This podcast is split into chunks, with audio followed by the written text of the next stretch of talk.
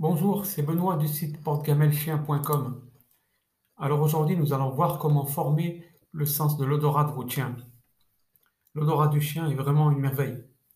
Du suivi des personnes disparues à la recherche de tumeurs chez les patients cancéreux et même du Covid aujourd'hui, les chiens peuvent utiliser leur nez pour toutes sortes de tâches. En fait, la formation aux odeurs n'est pas seulement utile pour les propriétaires de chiens.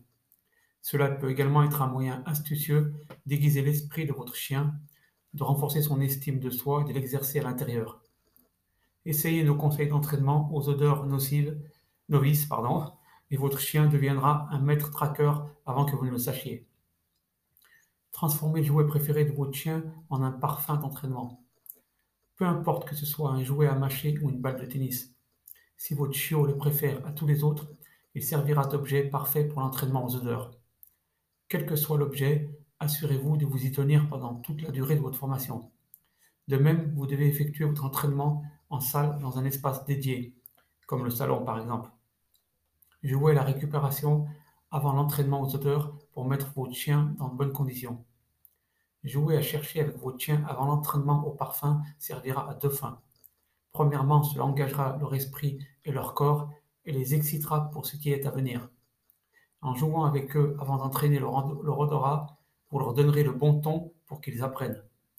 Vous ne voulez pas les épuiser, alors gardez votre jeu de récupération à environ 10 minutes, pas plus.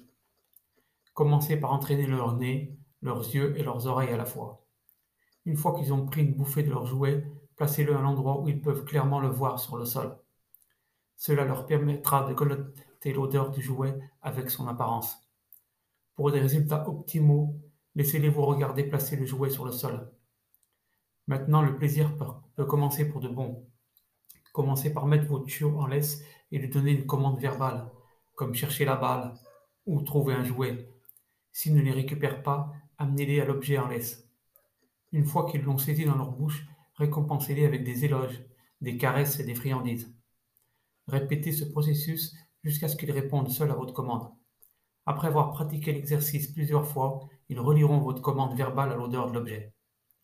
Progression du masquage de l'élément. Votre ami à quatre pattes passe-t-il à l'étape 3 Si tel est le cas, ils peuvent être prêts à se fier uniquement à leur nez pour trouver l'article. À cette fin, donnez-leur un autre reniflement de leur jouet, puis cachez-le dans votre espace intérieur.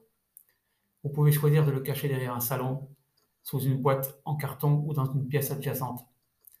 Ensuite, utilisez la commande verbale que vous avez créée pour mettre votre chien en chasse. Lorsqu'il trouve l'article, arrosez-le de friandises et utilisez votre qui est un bon chien voix pour le féliciter. Testez le odorat à l'extérieur.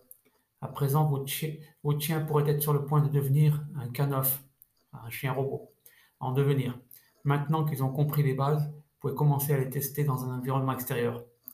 En pratiquant les exercices ci-dessus dans un parc ou une arrière-cour, vous pouvez entraîner votre chien à ignorer les autres odeurs. Ils apprendront également à éliminer progressivement les distractions, telles que les bruits étranges, les, autres animaux et l'effet de la brise sur leur suivi. Pour un défi supplémentaire, demandez à un ami de cacher l'objet pendant que vous restez avec votre chien. Alors, dans l'exercice, dans le podcast prochain, nous verrons comment exercer votre chien à l'intérieur. C'était Benoît du site portegamelchien.com et je vous dis à bientôt.